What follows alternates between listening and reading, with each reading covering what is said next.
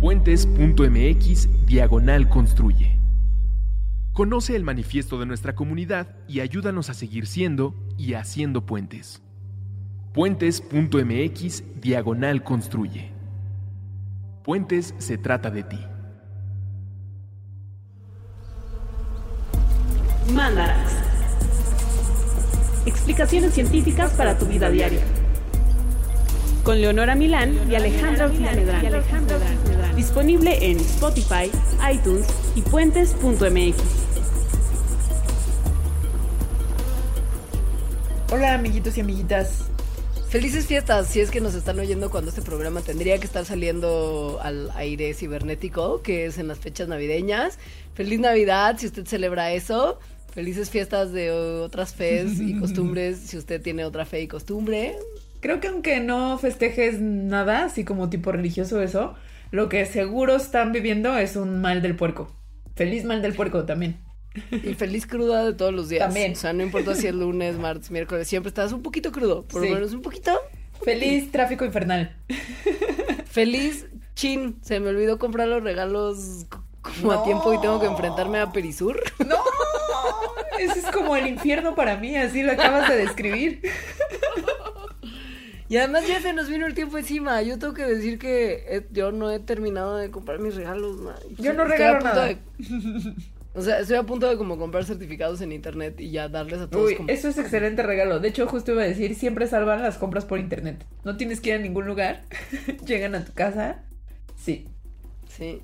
O sea, impacto ambiental al demonio. No es el momento para preocuparse por cosas como, el, como las emisiones de carbono. En fin. es que yo compro muchas cosas por internet. O sea, bueno, más Ya bien sé. las cosas que compro, la mayoría son por internet últimamente. Y sí me causa mucho estrés porque vienen empacadas. O sea, como si fueran así un huevo de esos carísimos. Fabergé, ¿quieres decir? es- esos huevos, ajá, y en realidad es un libro que podría venir en un sobre. Ya sé. Sí, es un mal viaje. Pero bueno. Eh, Lo que sí es algo que probablemente inevitable, así año con año, independientemente de qué creencias profese usted, si profesa algunas, y qué tipo de fiesta celebra en diciembre, si qué- festeja alguna. Y de que quiera encerrarse en su que- casa, no, no hay forma. O sea, no hay forma de No. evitar esto. No hay forma de evitar ser sometido a la tortura que son los villancicos en épocas navideñas. O sea, prendes la tele, hay comerciales de tiendas departamentales con villancicos. Además, este año tengo una queja formal. Una tienda departamental que empieza con L y termina con Iberpool Ajá. revivió el peor villancico de todos, que era una cosa que se compuso como una especie de Heal the World en los 80, que se llama Esta Navidad. Ajá, sí. Y que cantaban pues famosas personalidades de los 80, pero que hoy es como amigos Hacer ¿por? del mundo un oasis, Un oasis de, paz. de paz. Dice oasis de paz. Sí. Wow, qué letra. Güey, la revivieron. Sí, la revivieron y entonces yo he estado siendo torturada por eso. Y han hecho también ya como una serie, esa, esa misma tienda departamental, serie de como abortos de villancicos viejos reinterpretados por como engendros de su osito bolo que me, que me, o sea, me puede poner de lo más nerviosa. Horrible. O sea, tú lo, tú lo traes muy fresco el tema de los villancicos. Ahora entiendo por qué lo propusiste. Yo en realidad Tengo creo un que no he escuchado particular. ninguno. Sí, creo que no he escuchado ningún villancico este año. Pero sí, me puse a leer varios porque en el programa de hoy lo que vamos a hacer es descifrar algunas cosas que medio hacen sentido desde la ciencia de letras de los villancicos, que de por sí son letras muy desconcertantes, más que las de rock en tu idioma, que ya es mucho decir. Es, es una, hay algunos que directo no tienen ningún sentido. Ajá. Que también, ojo, muchos de ellos son traducciones o son canciones de un pasado donde creo que el español todavía se hablaba con F en vez de H. ¿Sabes? No sé, o sea, no sé si tal vez, ok. Pero bueno, uno de los más famosos villancicos es el de los peces en el río. Me Interpretado encanta, por creo que es mi Pandora. favorito. Además, versión, sí es Pandora, ¿no? ¿Quiénes lo cantan? Es Pandora. Ah, sí, porque. Pandora hizo mucha carrera cantando villancicos. Ah, sí, no solo este. Creo que sí. Creo que no, creo que tienen como varios. Ten- tenemos que averiguar eso, pero, pero por lo menos ese sí lo contaban ellas. Sí, sí. Y en su frase muy famosa, beben y beben y vuelven a beber, los peces en el río por ver al dios nacer. En primer eso no tiene sentido, punto número uno. ¿Por qué, los, o sea, ¿por qué la presencia del nacimiento de un dios haría que un animal de un cuerpo de agua bebiera sin control? Mm, No sé. La única manera en la que tiene sentido es si pez es feligrés y beben en el río pero cerveza. Porque fiesta del Ajá, nacimiento del redentor y entonces borrachera. Sí, sí, no, no tiene nada de sentido, pero bueno. La pregunta aquí es, ¿los peces en el río pueden beber? Ya sea si ven o no ven a un dios, o sea, ¿beben los peces agua? Y sobre todo beben y beben y vuelven a beber Exacto, o sea, agua. se la pasan como sin bebiendo. control. ¿Mueren de sed? Ajá. Bueno, la realidad es que los peces en el río, ojo cómo hago énfasis en el río, no beben y beben y vuelven a beber agua, porque si hay demasiado líquido en sus organismos, podrían así explotar. Y es muy importante esto de que están en el río. Los ríos Ajá. tienen agua dulce, a diferencia del mar que tiene agua salada. Entonces, la concentración de sales que hay dentro de los peces es más grande que la concentración de sales que hay fuera, o sea, en el río. Entonces, en esas condiciones, por la osmosis, que tal vez recuerden de sus clases de la secundaria, el agua va a tender a fluir hacia el interior de los peces. Entonces, si fluyera y fluyera, bueno, más bien tiende a fluir y además si la bebieran y la bebieran y la bebieran, se empezarían a inflar, inflar, inflar y podrían incluso explotar. Ahora, si usted no se acuerda de su clase de secundaria, que probablemente eran de química, en las que les enseñaron este concepto, la osmosis es el movimiento espontáneo neto de moléculas de un solvente a través de una membrana que es de alguna manera permeable a una región en la que hay una concentración más alta de solutos. Y esto tiende a que se igualen las concentraciones de solutos en ambos lados de la membrana. Es decir, si en uno, por ejemplo, hay más sal que en el otro y los dos están flotando en un líquido, este, la concentración de uno va a fluir hacia el otro para que al final del día haya la misma concentración de sal en ambos. Y entonces, aunque en la piel o la superficie, porque no sé si se le puede llamar piel, pero lo exterior de los peces hay como diferentes barreras que son impermeables, de todas formas entra agua a su cuerpo por medio de la osmosis, porque entonces el agua está haciendo como este flujo para que estén en equilibrio molecular de lo que está dentro y afuera de los peces.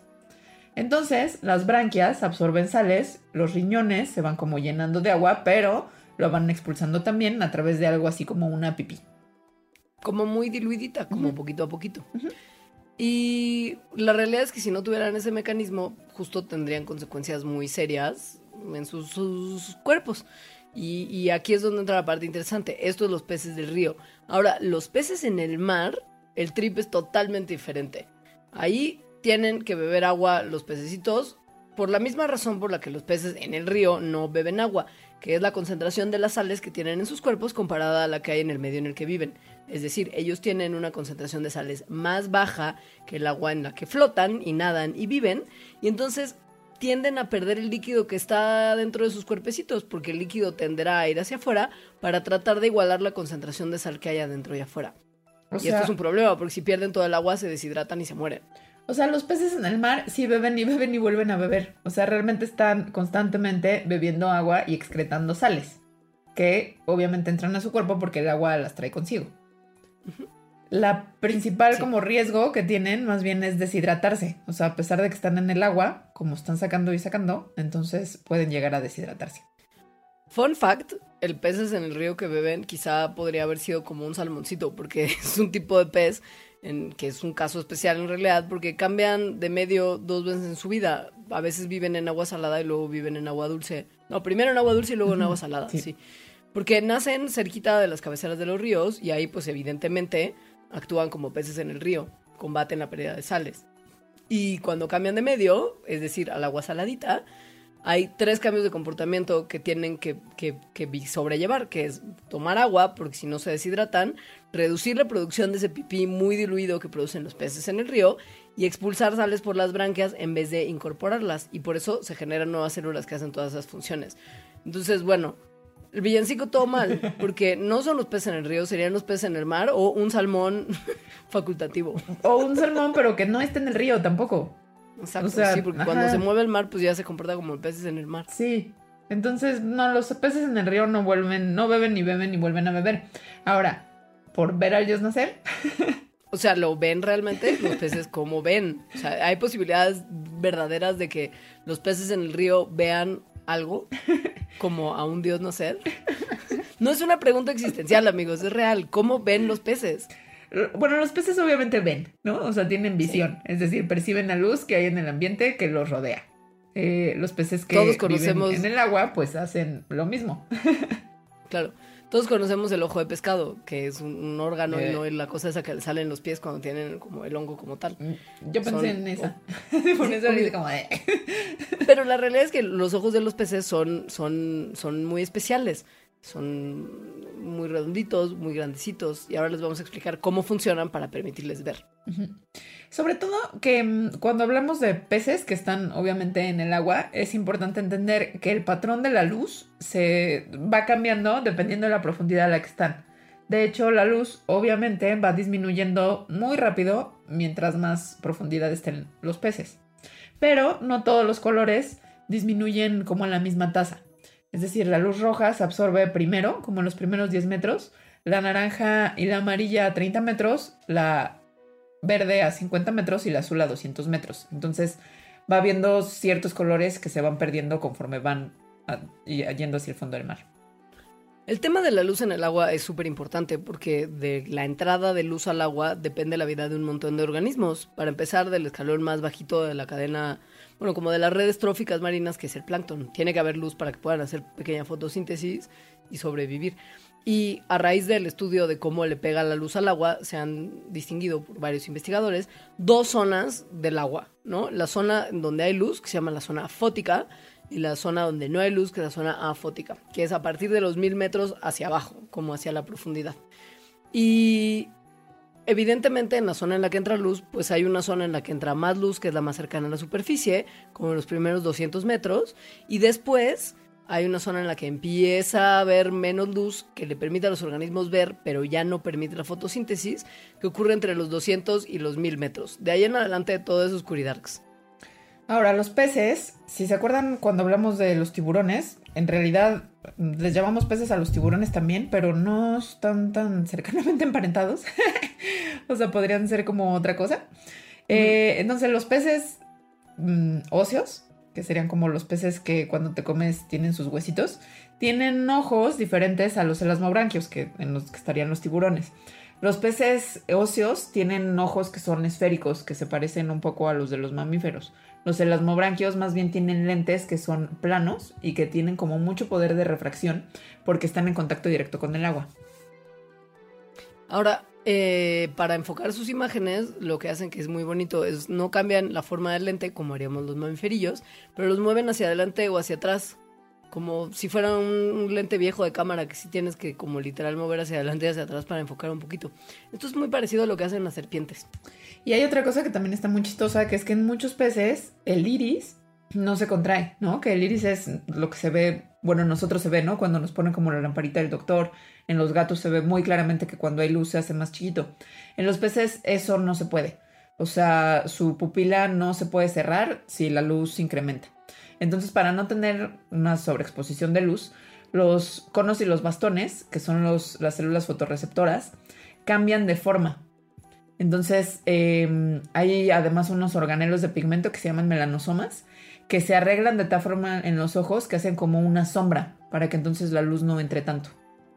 Pasa lo mismo cuando hay poca luz, se quita la sombrita de los melanosomas y vuelven a cambiar los, los eh, bastones y los conos de forma para poder permitir la entrada de un poquito más de luz. Está padrísimo. Ahora, los peces, en términos ya de bastones y conos, están muy locos lo que pueden ver, porque tienen cuatro tipos diferentes de conos, uno de los cuales detecta luz ultravioleta, ¡pum! Y eso es para que puedan detectar plancton, del cual muchos de ellos se alimentan.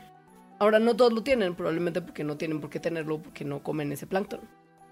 Y hay unos que no lo tienen durante toda su vida. O sea, por ejemplo, solo cuando son larvas o durante algunas otras etapas tienen estos conos y pueden detectar la luz ultravioleta y luego pierden esa capacidad. Y hay algunos que directo no tienen conos, que tienen solo bastones, y por lo mismo no pueden ver colores, porque los bastones son las células fotorreceptoras que nos permiten ver color. es, es muy bonito, imagínate que unos ven así muchísimos colores y otros de plano blanco y negro. Y luego los peces, pues también migran, ¿no? O sea, hay muchas Sí. especies que migran, como estábamos hablando de los salmones, pero cuando migran, pues sí cambian de medio, tal cual. o sea, de agua dulce a agua salada, por ejemplo. Entonces eso cambia eh, los ojos, o sea, la capacidad que tienen adaptativa en, en los medios en los que estén. Entonces, em, las lampreas, por ejemplo, que migran de ríos al mar, tienen diferentes pigmentos en los ojos para cada ambiente. En los, en los ambientes de agua dulce tienen un pigmento que se llama porfirosina y en los de agua salada tienen uno que se llama rodopsina, que ambos sirven para captar diferentes mm, colores en la luz. Las algas, que digo las algas, las, este, las anguilas, que son animales muy locos, como para empezar, y son rarísimos y un poco feos, y como que se ven mala onda. Pero muy deliciosos. Ujú. Ajá. Como sobre camita de Gohan. Sí, deliciosísimos. ajá. Este, tienen también unos cambios en sus ojos que son muy locos. Pon tú, cuando empiezan a, pre- a preparar su migración para el mar, se les duplica el diámetro de sus ojos. Es muy obvio, puedes ver, o sea, gran parte del, como de, de cómo ubicamos a las anguilas sí es porque tienen unos ojotes. Es como creo Sí. que como muy estereotípico Sí, sí. de su aspecto. Y, porque Y se aumenta también el tamaño de sus lentes y el número de conos que tienen. Que quiere decir que literal sus ojos cambian para prepararse a la migración físicamente, o sea, de forma Ajá. y tamaño y composición. Entonces, bueno, los peces pueden ver. Y además pueden ver de formas bastante extraordinarias en diferentes medios. Una misma especie es más un mismo individuo. Si cambia de medio, tiene cambios en su fisionomía y su fisiología para ver.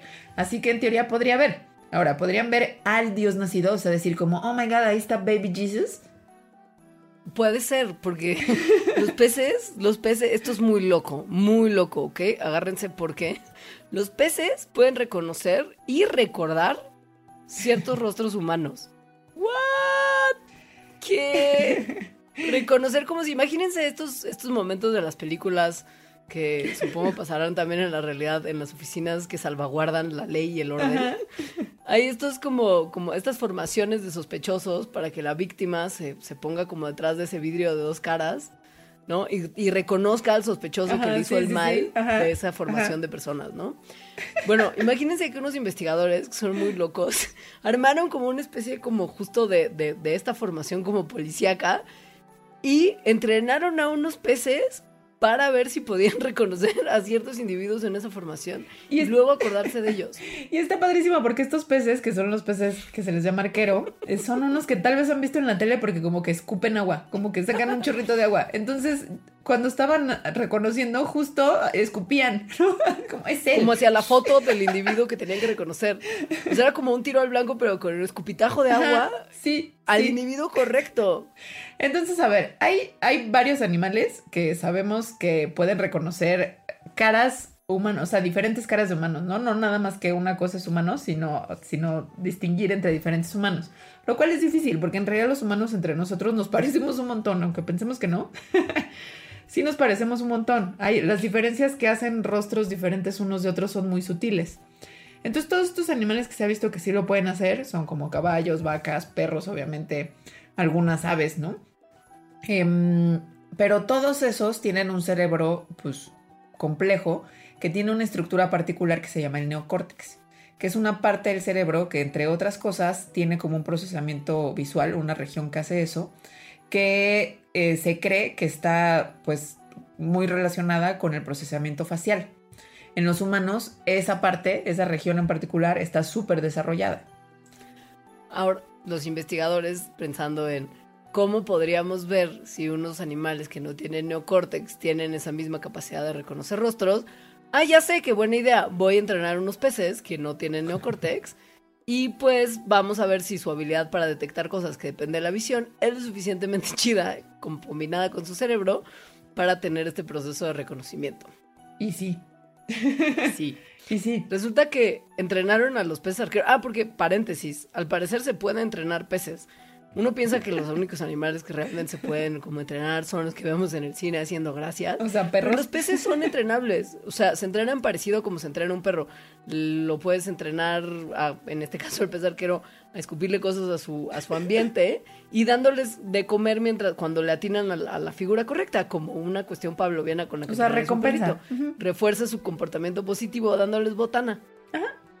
Entonces, bueno, pusieron a hacer eso, les pusieron, ¿no? Como varias caras que no conocían y luego tenían que reconocer, o sea, cuando reconocían una en particular le daban como esa comidita y después ya cuando les pasaban como un montón y luego salían a la que estaban entrenados, hacían como este escupidito, ¿no? y lo hacían bien el 81% de las veces, o sea, atinaban la cara correcta en un porcentaje amplísimo de éxito. Bueno, y eso cuando estaban a color, porque al parecer cuando cambiaban la imagen a blanco y negro, lo reconocían aún mejor, el 86% del tiempo. Amo. Esto quiere decir que en realidad no se necesita tener un cerebro tan sofisticado para reconocer caras humanas, pero que la realidad es que sí, no se procesa el rostro humano de la misma forma por un pez que por un animal que sí tiene neocórtex que lo reconoce de otra manera. Sobre todo de cómo nos reconocemos los humanos a nosotros mismos, porque yo cuando te veo no nada más veo cara como de alita genérica, sino que también puedo más o menos ver cuál es tu edad, me doy cuenta de cuál es tu género, de cómo está probablemente tu salud, no estás... Incluso mis emociones, ¿no? O sea, sí, sí procesamos un montón de información nada más de ver rostros. Los peces no detectaban eso. O sea, tenían que literal nada más como agarrar ciertos aspectos de la cara que, que servían como como gatillos de reconocimiento y a partir de eso reconocían. Pero sigue siendo muy loco. Sí, y también no rompe este mito de que los peces tienen una memoria que dura tres segundos. O sea, estos peces entrenados reconocían las caras y se acordaban de ellas, ¿no? Durante varios minutos, al parecer. Así que, en teoría, si hubieran visto en sus sueños o algo a Baby Jesus, lo podrían haber reconocido. O si hubieran visto al dios nacer y después lo hubieran visto como en un line-up policial, hubieran podido escupirle. Como para decir, sí, eres Jesus. Con sus escupiditas, son muy chistosos esos escupiditas. Me muero. Busquen videos, son increíbles. Ojo, hay una tercera parte de ese villancico que es muy loco y que por muchas razones como estas es mi favorito. Está el tema de la Virgen y su procesamiento cosmético, ya sabes. Como no sé en qué momento están planteando que la Virgen se está peinando entre cortina y cortina. Si antes de dar a luz. Estaba en el río. Además, estaba en el río, ¿no? ¿No? ¿Entre cuál cortina? ¿O estará en una cascada? Pues es que quién sabe, es muy, te digo, tengo muchas dudas. Hay mucho Te digo, esto fue como preparto o posparto, porque los peces quieren ver al dios nacer. Entonces quiere decir que la Virgen se está peinando antes de parir. Para la foto. Para la foto. Ahora, la Virgen tenía un pelazo, según dice el villancico. Y era güera, o algo, porque sus cabellos son de oro y el peine de plata fina. Era adinerada y pelazo. Y pelazo de oro, ¿no? De oro. Ahora, ¿hay, ¿hay, ¿hay pelo de oro? ¿Esto puede ser? ¿Sus cabellos son de oro? ¿Es, ¿Puede ser legit? O sea, más allá de la metáfora de que hubiera sido güera, que también es poco probable que lo hubiera sido, pero bueno. En realidad el cabello humano, cualquier cabello humano, tiene un poquito de oro. Amo. Esto yo no lo sabía. Estoy muy impresionada de esto. Sí. O sea, el oro, sabemos, es un elemento que puede existir en forma muy, muy pequeña de nanopartículas en el suelo, en el agua, ¿no? Entonces, como está en esta forma muy, muy pequeña, pues las plantas y los animales lo pueden absorber. De manera que pasa de esas plantas y de esos animales, si nos los comemos, pues a nosotros, ¿no? A nosotros los humanos. ¿Qué tanto llega a nosotros? Pues topen. Así, si no tiene usted dientes de oro como porque no es hip hopero moderno o no considera que, las joyas de la dentadura son de buen gusto, de cualquier manera tiene aproximadamente 2 miligramos de oro en su cuerpo. 2 miligramos, disuelto entre todas nuestras como células. Ahora, el oro no hace ningún tipo de daño, al contrario que otros metales que sí serían pues, activos y que el cuerpo no quiere que los tenga. el oro no, ¿no? Es inofensivo, pero de todas maneras, o sea, tampoco hace como no se usa para muchas cosas. Entonces el cuerpo regula sus concentraciones sacándolo. Y la manera más común en sacarlo es a través de la piel y del cabello. ¿Quién tiene más oro en su pelito? La Los bebés. Los bebés chiquitos que tienen menos de tres meses tienen más oro en su cabello que la gente ya mayor. Y esto es porque viene de la leche materna. O sea, están bebiendo leche con oro, al parecer. o sea, tenemos oro en todo el cuerpo, particularmente en el cabello. Ahora, hay una parte interesante que es que hay gente, científicos, que están explorando cuáles podrían ser los usos que se le podría dar a esas nanopartículas de oro que tenemos ya dentro de nosotros. Por ejemplo, para llevar algún tipo de medicamento a través del cuerpo. O como un microelectrodo en el pelito. ¿Sabemos en qué parte específica del cabello están localizadas la mayor parte de las partículas de oro? Que es cerca del área del folículo, que es donde está el área más rica en queratina. Y sabemos además hasta cómo están acomodadas estas partículas. O sea, es como, como si fuera una huellita digital. Así se acomodan las partículas en el pelo. Entonces, si conocemos también dónde están y cómo se acomodan, podemos probablemente ponerlas a buen uso médico. Y esto es lo que se está tratando de ver. No les extrañe que en algún momento sea tratamiento a través del oro de tu cabello y que esto sea, sí, científico y no nada más como terapia que vendería Gwyneth Paltrow en su página de Goop. Entonces la Virgen pues sí tenía cabellos de oro, pero todo el mundo los tenemos en cierto sentido. Claro, ella no era especial en ese sentido. Vamos a dejar reposar los peces en el río y si quieres hacemos una pausa. Me parece bien. Y vamos a otros villancicos porque hay más.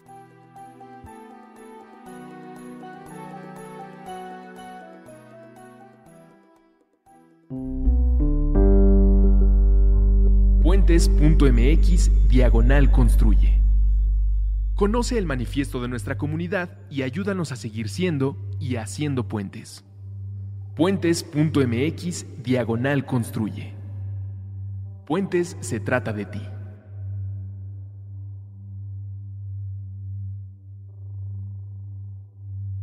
Por favor, Eleonora, cántanos este nuevo villancico que traemos.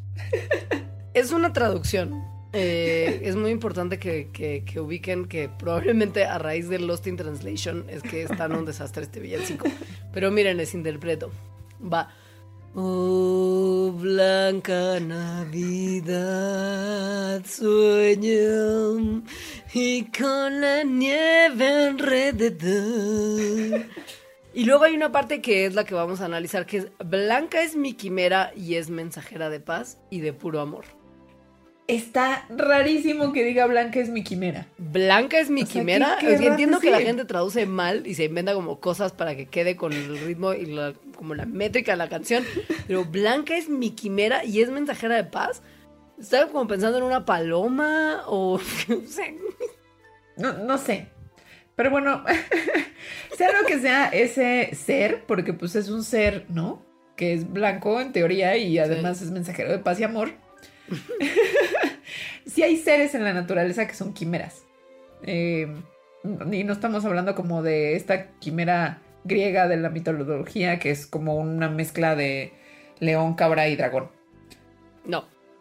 Es simplemente un organismo o hasta un tejido que tiene dos juegos de DNA que generalmente se originan por la fusión de muchos, bueno, del, equivalente en número de copias de DNA que tiene, de cigotos que se unieron.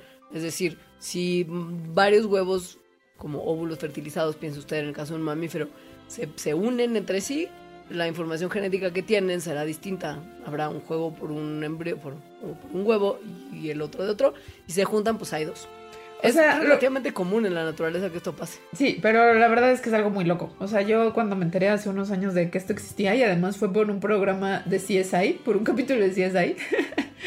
yo también lo vi. Está increíble ese capítulo. Porque además luego busqué el artículo científico que mencionan en el capítulo y sí existe.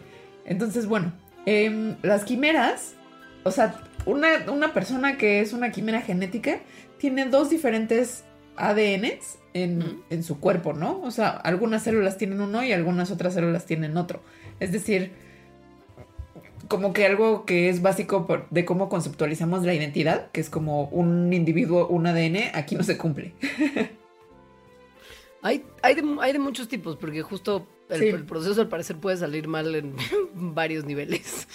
Eh, hay, por ejemplo, el caso en el que dos óvulos son fecundados por dos espermatozoides distintos y ya fecundados se pegostean. O sea, en un caso no quimera, esos serían cuates, pero en algún momento del desarrollo embrionario se pegostean y se vuelve una sola, un solo individuo. Esto, en, realidad, pues lo que, lo que da es que viene de cuatro gametos o células sexuales, cuando normalmente vendríamos de dos y es un mismo organistillo. Está muy raro. Sí, muy raro. Porque algunos tejidos pueden tener información de uno de los cigotos, otro de otras. ¿No? O sea, como que pues, se distribuye medio aleatoriamente el ADN en el individuo ya, ya crecido. Pero entonces esto que tengan diferente información significa que se expresan muy probablemente también diferentes rasgos. Entonces los individuos que tienen este tipo de quimerismo tienen por ejemplo ojos de diferentes colores, tienen como parches en la piel de diferentes colores también. Pueden tener eh, genitales externos que son ambiguos, o sea que sean como que tengan órganos reproductivos tanto masculinos como femeninos. O pueden simplemente no manifestarse de manera externa y uno solo se entera que es una quimera tetragamética cuando te hacen una prueba genética o cuando, por ejemplo, te están probando si eres compatible con el tejido de un órgano que te van a donar. Ahí este tipo de cosas pues se manifiestan. O como en CSI, que era porque le, ¿no? le sacan sangre para probar y luego ven si el semen que había en la escena del crimen coincidía y no coincidía, pero no coincidía por esto. Ajá, porque la sangre tenía un ADN y el semen tenía otro. Exacto, sí. Ahora, hay otros tipos de quimeras, por ejemplo, cuando las células madre que están en el feto, que son las que permiten que pues se dé un rápido desarrollo fetal hacia un individuo que ya está listo para salir del útero materno. Estas células fetales cruzan la placenta y, se, involucran con las células maternas o, viceversa. Las células maternas cruzan la placenta y también llegan al feto donde no tendrían normalmente que estar. Puede pasar también con transfusiones de sangre o trasplante de órganos. Quiere decir que una célula que viene de otro organismo se cuela atravesando ciertas barreras que no lo permitiría normalmente y se incorpora al cuerpo del, del, pues, del que lo recibe. Y en ese sentido creo que casi todos nosotros, o al menos las personas que son madres, son microquimeras porque al parecer es bastante común que células fetales se pasen al cuerpo de la mamá y se alojen ahí para siempre. Y ahora el último tipo de quimera que existe en la naturaleza, ese no, no existe en los humanos, se llaman quimeras partenogénicas y androgenéticas. Entonces las partenogénicas se producen cuando un huevo fertilizado pero, pero que más bien se formó por partenogénesis, o sea, este, este proceso que llevará a que, a que ya no haya más hombres en el mundo. es una forma de reproducción asexual en la que no se necesita el espermatozoide, ¿no? Solo se necesita óvulo. Entonces, un huevo fertilizado producido por eso se fusiona con un cigoto que sí fue producido por la unión de un óvulo y un espermatozoide. Entonces, eso generalmente pasa nada más en algunas plantas e invertebrados. Las quimeras androgenéticas, que son las otras que mencionó Alejandra, lo que tienen son células que tienen la combinación normales de cromosomas maternos y paternos y en combinación con células que tienen dos juegos de cromosomas paternos. Esto en mamíferos es súper poco probable que ocurra, generalmente no sobreviven hasta el nacimiento y si logran nacer hay serios desórdenes del desarrollo asociados con este tipo de quimeras. O sea, no, no, es muy funcional ese tema de, de, doble contribución paterna a la criatura, no, no, funciona muy bien. Así que esa quimera blanca, quién sabe qué haya sido. Nunca lo entenderemos, es justo un problema de traducción, creo. Pero nos da pie a otra traducción de villancico, que es así es muy famosa y que tiene pues más o menos sentido, más del que uno pensaría y que es el villancico de Rodolfo el Reno. Que tenía la nariz roja como la grana y de brillo singular. Rodolfo el Reno es uno de los primeros casos de discriminación a lo que los niños nos enfrentamos en nuestro crecimiento. Es bullying abierto, se puede usar como ejemplo para enseñar que el bullying es malo en las escuelas. Sí. Y todo tiene que ver con la rojez de su nariz. Que es al parecer un rasgo horrible que no lo hace deseable para que los otros renos quieran jugar con él. Ahora, los renos de la especie Rangifer tarandus sí tienen la nariz colorada muchas veces, eh, ¿no? Y, y, se les ve rojita, pues. Los amo. Ajá. ¿Y por qué tienen la nariz roja los renos? Ah, es una pregunta muy interesante, Leonora. Gracias, Alejandra. Lo, sabía. Bueno, sí hay una razón, ¿no? Y la razón es que tienen como un montón de vasos sanguíneos como densamente ahí en la nariz empacados, ¿no? Entonces, como tienen un montón de sangre en realidad, eso hace que se les vea roja. Y hay una razón también para que eso esté así, o sea, no nada más es como un accidente de sus cuerpecillos que de repente tienen un montón, sino que al parecer tiene un propósito adaptativo. Pasa que los renos no viven en los climas más agradables y fáciles de manejar del planeta, suelen vivir en ambientes muy extremos, por ejemplo, muy fríos. Entonces, la distribución de los vasos sanguíneos en organismos que se enfrentan a climas extremos generalmente puede variar de la distribución de los vasos sanguíneos que tenemos los que vivimos cómodamente cerca del Ecuador. Y en este caso, los renos tienen muchos vasos sanguíneos en el área de la nariz para permitirle llegar más sangre a esa zona y así poder regular mejor su temperatura corporal. Sobre todo, al parecer, la temperatura corporal del cerebro, ¿no? Porque está pues cerquita a la nariz. Eso lo hicieron, lo vieron con un experimento muy contorro, en el que pusieron a humanos y a renos a caminar en una caminadora eléctrica. Entonces los ponían a caminar y luego veían con una imagen infrarroja qué tanto calor estaba saliendo de todos sus cuerpos. Y los renos, de donde más les estaba saliendo calor, era de sus naricitas. Y de sus patitas traseras. La verdad también es ahí donde, como en el área de las nalguitas, quizá también hay mucho calorcito. Aunque eso es normal, ¿no? O sea, porque se están moviendo. Pero de la, ¿no? Comparándolo con un humano, pues seguramente también nos estaría saliendo de ahí y no de la nariz. Está padrísimo. Me encanta que sí tengan la nariz roja. Los renos además son lindísimos. Si usted nunca ha visto una foto de un reno real, googlee ahora. Eh, ahora, también hay una versión de este villancico que en el que sí lo bulean más extremadamente y lo bulean no nada más por su nariz, sino que hacen un juicio sobre él de que está feo. Porque además, ahora que ya entendemos que principalmente, pues bueno, no más bien, básicamente todos los renos tienen la nariz roja, pues parece tener más sentido que el bullying haya sido porque había otras características físicas de Rodolfo que no le parecían gratas a sus amiguitos renos. O sea, pobre, lo buleaban por feo. Literal. Pero ahora, los animales como los renos tienen alguna como noción de belleza, ¿podrían los renos estar emitiendo un juicio de valor diciendo que uno de sus renos era feo? ¿Distinguen entre bello y feo? pues más o menos. o sea, aquí la pregunta es si tienen como un sentido de la belleza, ¿no? Exacto. Hay un montón de especies en las que parecen tener rasgos bellos, o al menos bellos a lo que nos parecen a nosotros, como pensemos un pavo real, ¿no? Y donde además se encuentra que las hembras, por ejemplo, que no son como tan vistosas, pues tienen una preferencia sobre los pavos reales machos más bellos, en realidad. O sea, sí están como discriminando sobre sus características físicas que pueden ver. Eso le llevó al padre de la evolución, Charles Darwin, a pensar sobre una hipótesis de por qué estaría ocurriendo eso, ¿no? O sea, por qué, hay rasgos en generalmente los machos eh, que son como muy vistosos, tan vistosos que pues hasta les, en el caso de los pavorreales, por ejemplo, les impide volar, eh, pero que al mismo tiempo les están dando una ventaja porque las hembras se están fijando en ellos. A esto le puso el señor padre de la evolución, Sir Charles Darwin. sí. El nombre de selección sexual. lo que escribió al respecto fue que esta selección depende de la ventaja que ciertos individuos tienen sobre otros individuos de la misma especie y del mismo sexo en relación únicamente con la reproducción. O sea, cositas que tiene un pavo real que no tiene otro pavo real macho, misma especie, etcétera, que le va a permitir reproducirse pues con más facilidad. Entonces aquí, digo, hay varios, dentro de la selección sexual, como varias estrategias. De la que estamos hablando es la de elección de pareja, en donde los, en este caso los machos, ¿no?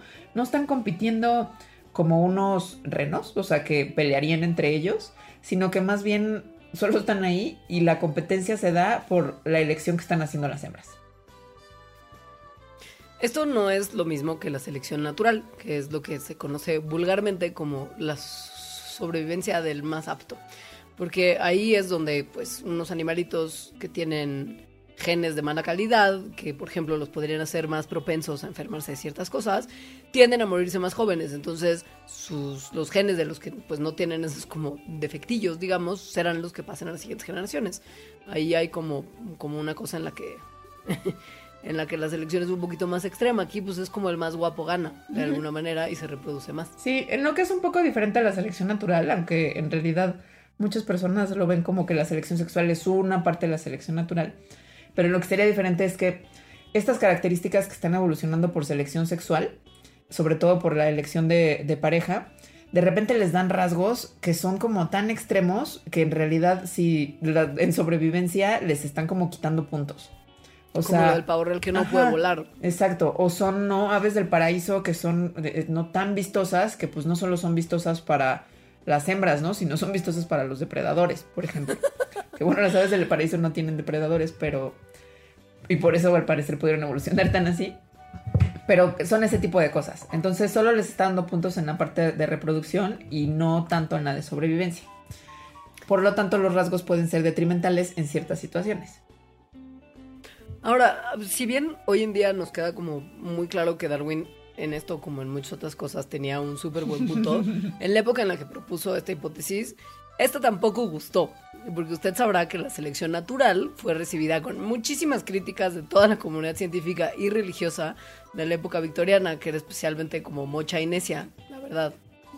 ¿no? Como Mucha visto desde inesia- ahora. Sí, sí, mucha inesia y además tenían como unas opiniones medio horrendas. Por ejemplo, creían que las clases sociales altas eran superiores mm, a, todas las formas de vida, obviamente, y a las otras clases más bajas también.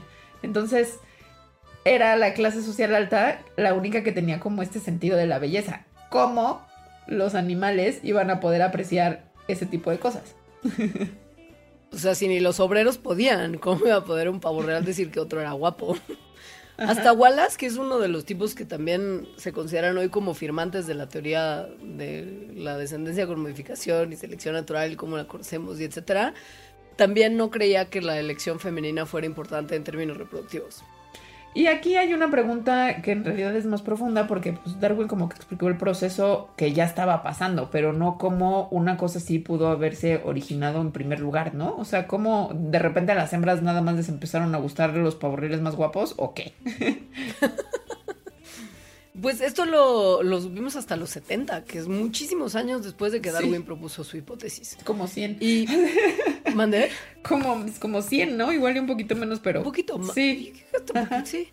Eh, lo que se dio cuenta el- un biólogo, además, porque, of course, de nombre Robert Trivers, es todo alrededor del gran esfuerzo que ponen los animales en el ser padres. O sea, piensen ustedes, escuchando nuestro capítulo sobre la maternidad y las larvas humanas, ¿cuánto esfuerzo real tiene que hacer un grupo de personas padres para criar a, a- a su, a su a su bendición? Es muchísimo esfuerzo. En humanos, digo, el tiempo de dependencia de la larva humana a los padres es larguísimo. Hasta, qué sé yo, gente que vive en casa de sus papás a los 30 y algo. Pero entonces en las especies animales, en las otras especies animales, generalmente el macho y la hembra no invierten la misma cantidad de recursos, o sea, tiempo, energía, lo que sale de su cuerpito, etcétera, en el cuidado parental, ¿no?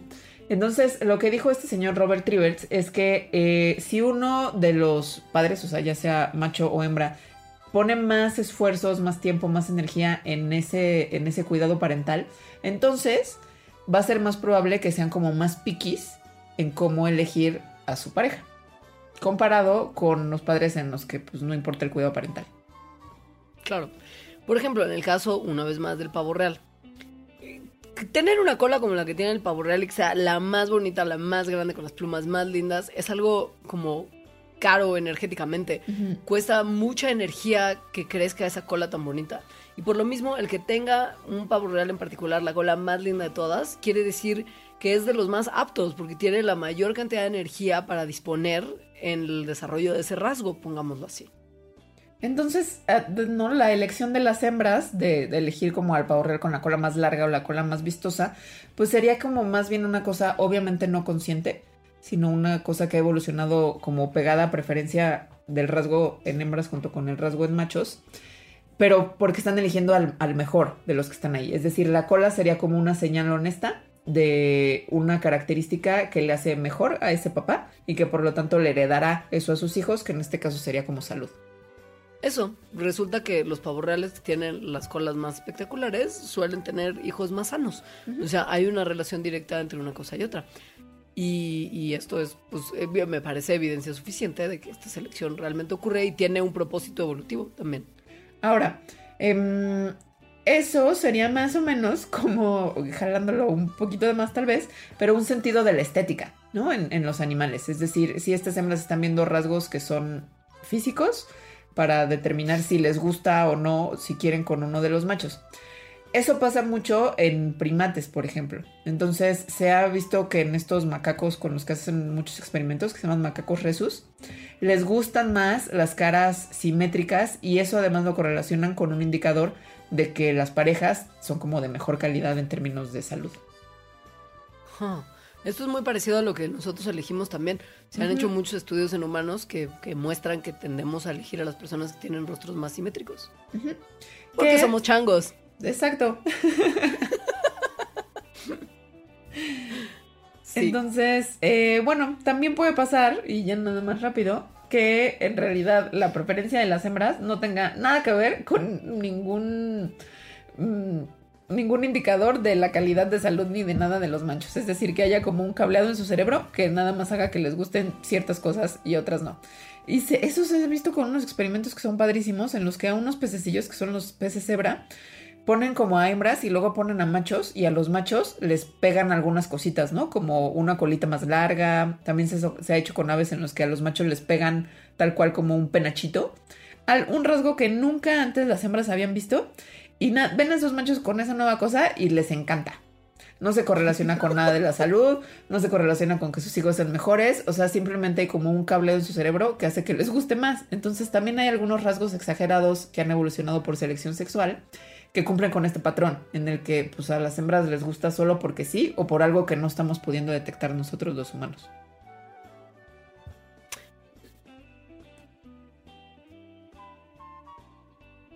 La conclusión de todo esto es que Rodolfo probablemente no iba a tener mucha descendencia, amigos. Aunque quién sabe, porque luego cuando ya se hizo famoso y que Santa Claus lo eligió y así, pues tal vez ya cambió la percepción. Eso es, eso es, eso es un, un punto de vista muy antropocéntrico en el que la selección sexual tiene que ver con fama y fortuna. Si te viene bien, hacemos una pausita más. Sí, Después de este gran caso de discriminación animal navideña. Y pobrecito. volvemos.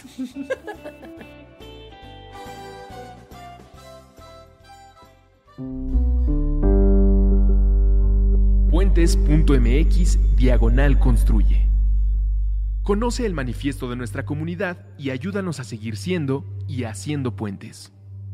Puentes.mx Diagonal Construye.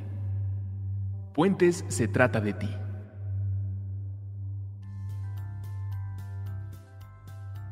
Ya volvimos con otro villancico muy popular que, Muy cotorro. que es muy feliz cuando, cuando a la vez es como triste, creo. Dice, los pastores hablen, corren presurosos, llevan de tanto correr los zapatos Los rotos. zapatos rotos. Ay, ay, qué alegres van. Ay, ay, sí, corren. con la pan, pan, pan, con la DD, con la pan, con la D, con la pandereta y, Y las castañuelas. castañuelas. Ok, bueno, aquí lo que nos interesa es si realmente de tanto correr.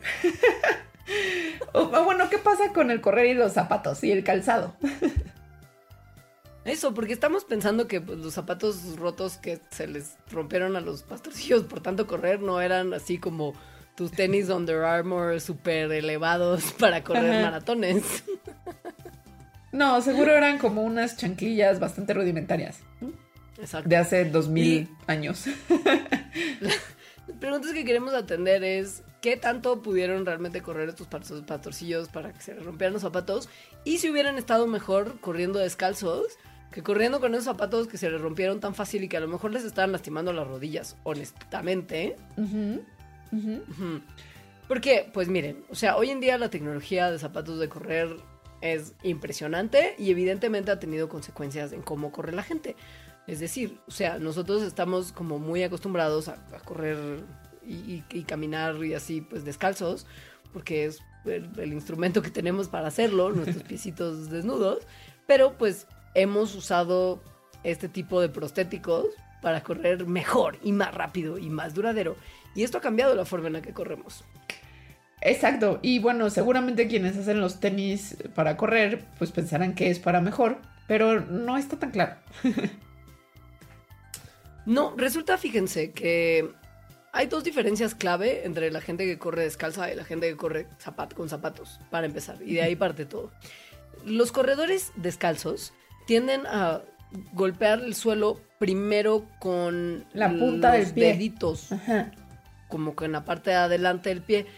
Y esto lo que hace es minimizar las fuerzas del impacto que podrían estar afectando nuestro cuerpo. Mientras que la gente que usa zapatos para correr ha empezado a adoptar una forma de paso en el que pisan con el talón primero. Y esto tiene mucho impacto en el cuerpo del corredor. Eso a mí me causa mucha sorpresa porque me acuerdo incluso que, que de niña es como, camina bien, primero, ¿no? Talón, punta y es como la forma de caminar. Al parecer, no. bueno, sí, sí usa zapatos, ¿no? En ese caso estaría bien. Que esa es otra cosa.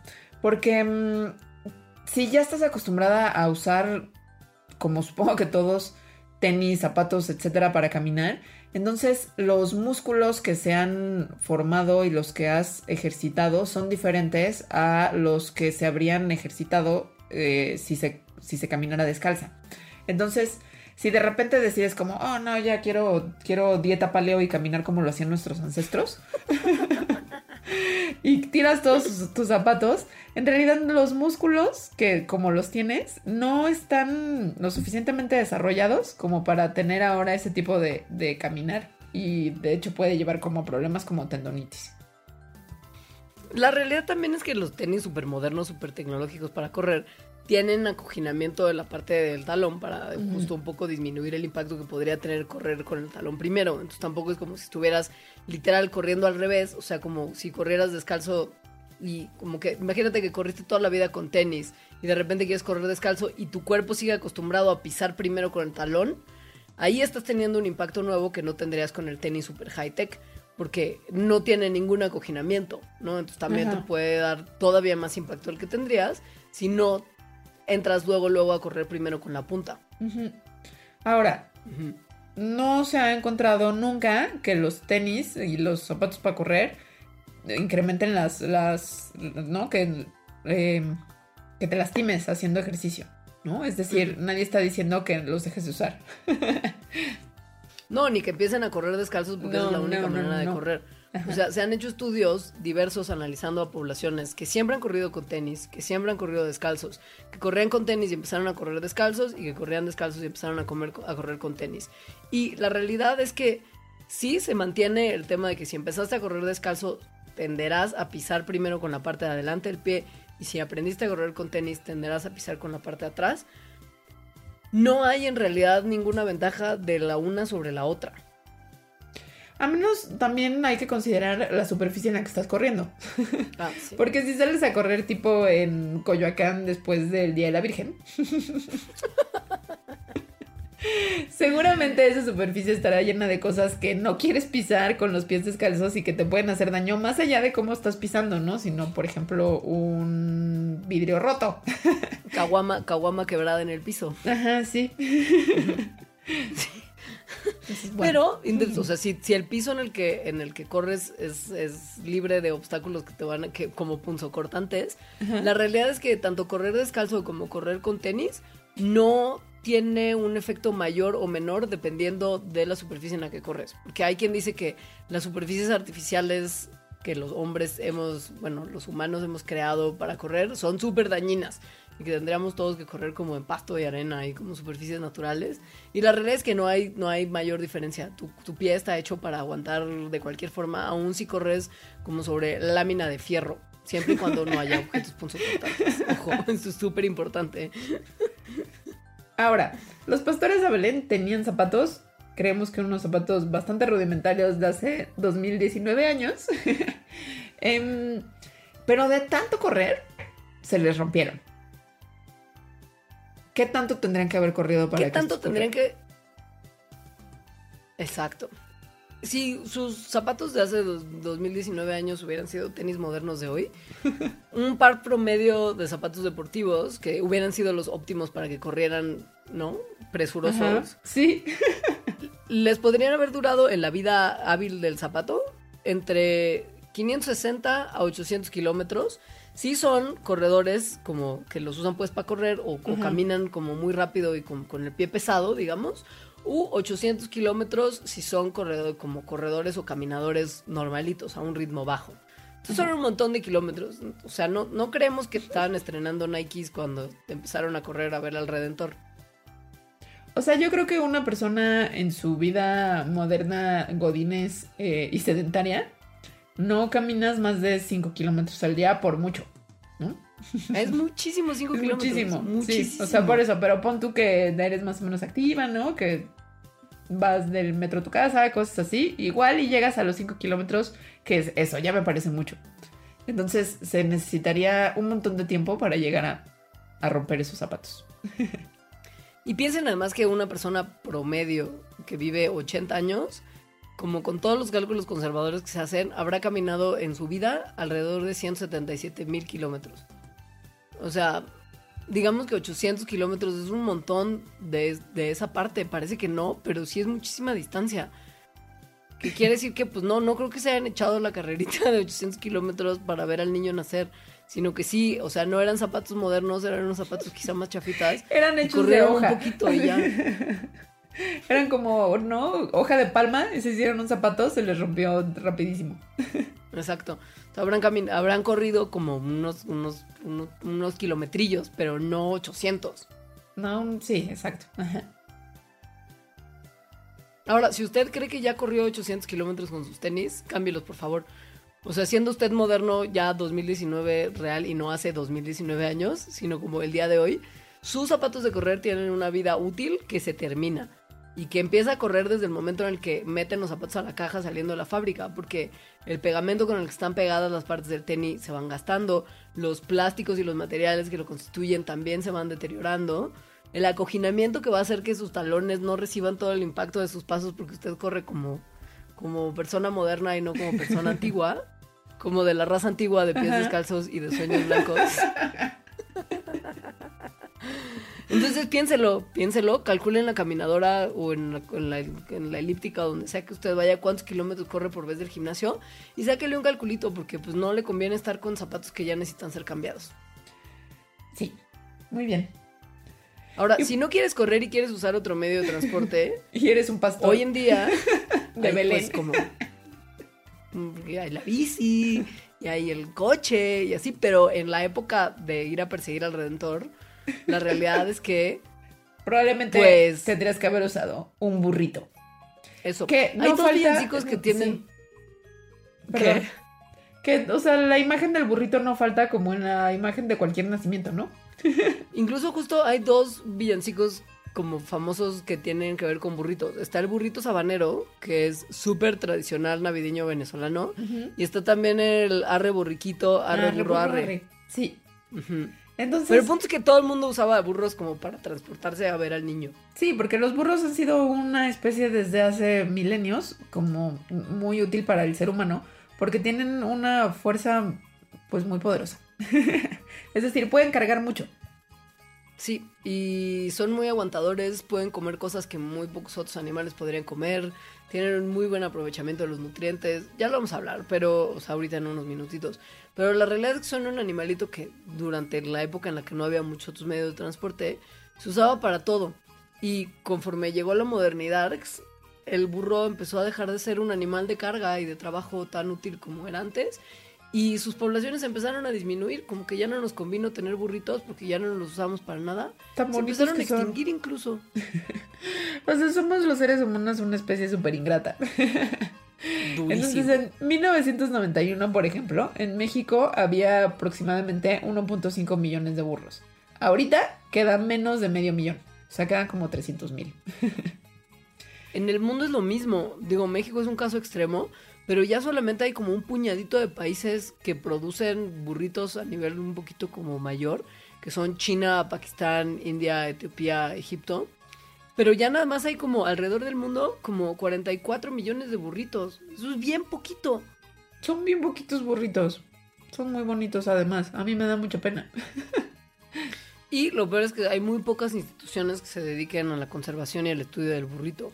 O Ahora- por lo menos hacer como refugios para ellos. Sí, hay un país al que le interesa producir burritos, aunque tal vez no por las razones que sean más bondadosas hacia ellos, que es China. Entonces en China cada año se crían aproximadamente un millón de burros para como que cosechar sus pieles, o sea, para quitarle sus pieles, porque con esas, con las pieles, producen como una gelatina medicinal que se llama Igioyo o algo así. no lo sé pronunciar. Ejiao, Ejiao. Ejiao. Se escribe Ejiao. No, no, Ejiao Joe no, no es Joe. Pero sí algo así, se escribe E E-J-I-A-O, como Ejiao. Ujú. Entonces esta de Yao, que es esta gelatinita, pues se usa en la medicina tradicional china. Se disuelve en agüita caliente o en alcohol y uno la pone en su comida o se la toma o se la aplica como en productos de belleza como carita para el rostro.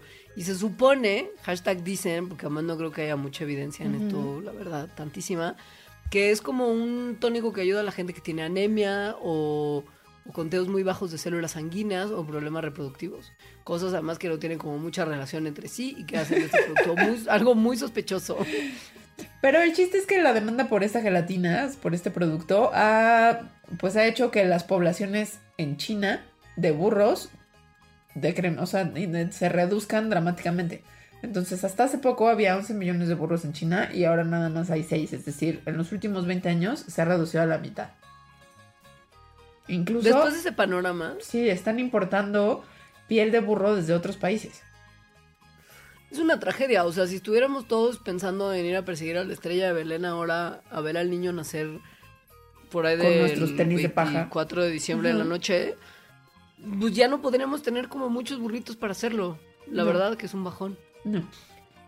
Lo que sí es que no podemos dejar de mencionarles qué eran las características del burro que lo hacían tan el medio de transporte ideal para hace 2019 años ir al, al, al, al- lugar de la... al- ¿Cómo se llama?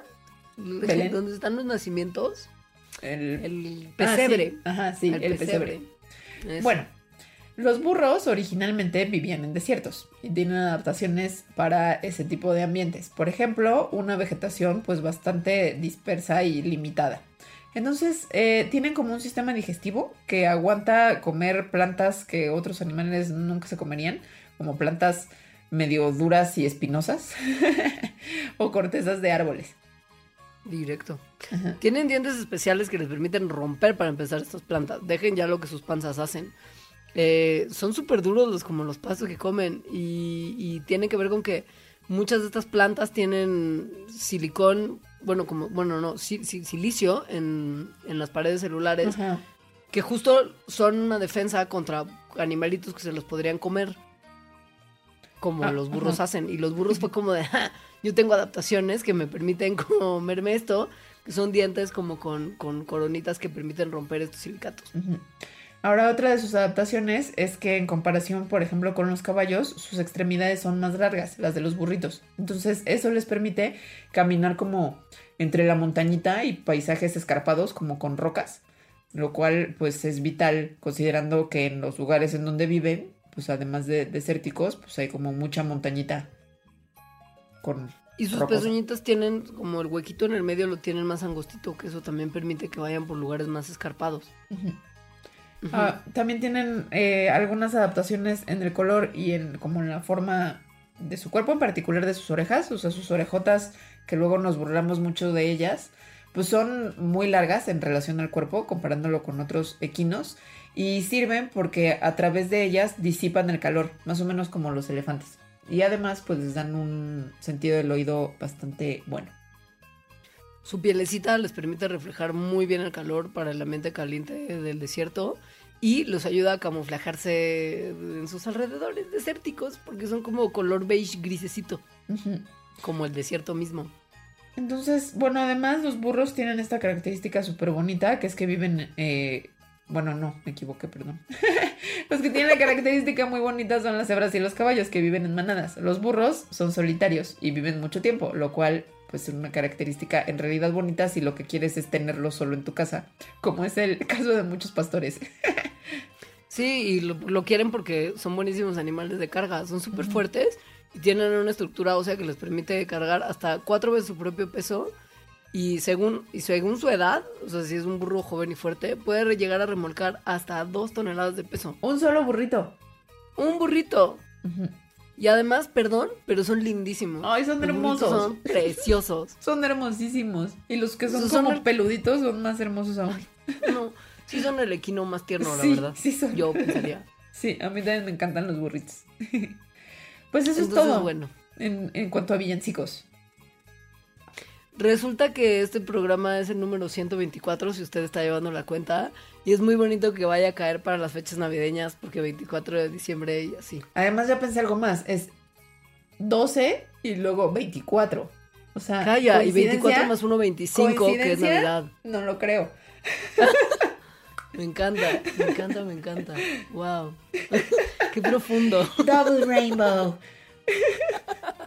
Oye, nos vamos por este año. Volveremos en enero. Sí, volveremos en enero con más programas, más sorpresas, más palabras clave como la de hoy, que la mía obviamente es burrito sabanero. La, la mía es. Ay. Estoy es que tengo millones. Estoy pensando como en, en sus cabellos son de oro. En Blanca Quimera. Güera. Ya sabes, estoy pensando en mil, en esta Navidad. Blanca Quimera. Pero la realidad es que mi palabra clave del día de hoy va a ser Rodolfo el Feo.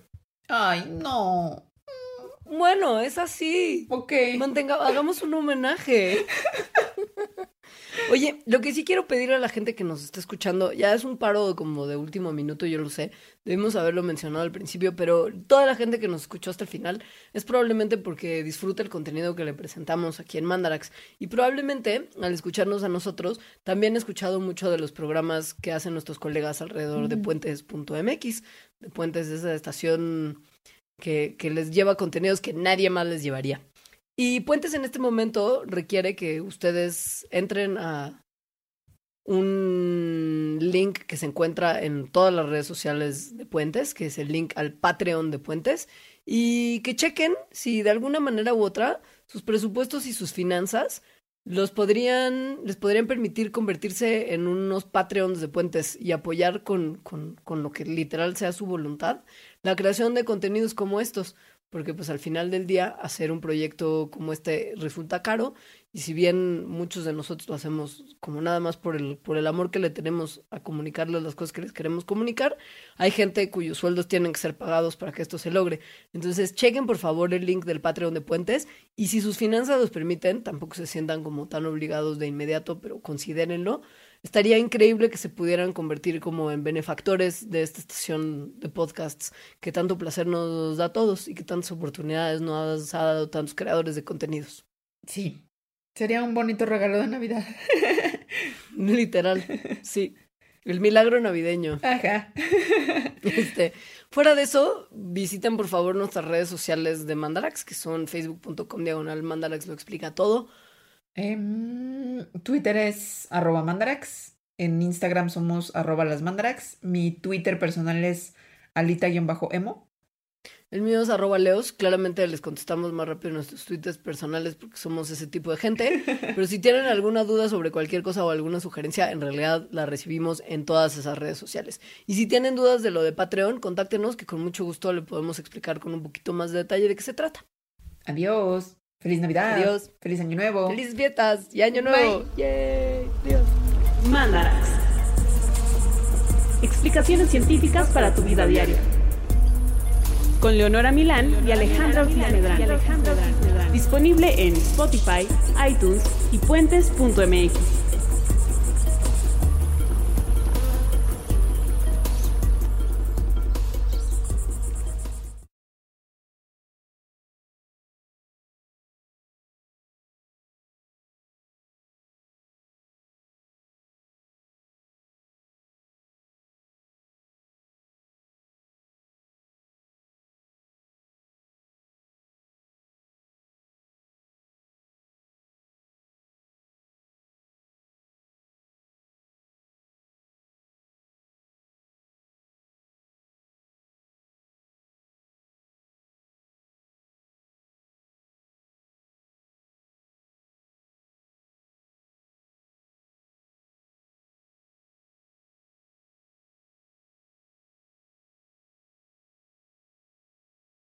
Judy was boring. Hello. Then Judy discovered ChumbaCasino.com. It's my little escape. Now Judy's the life of the party. Oh, baby, Mama's bringing home the bacon. Whoa, take it easy, Judy.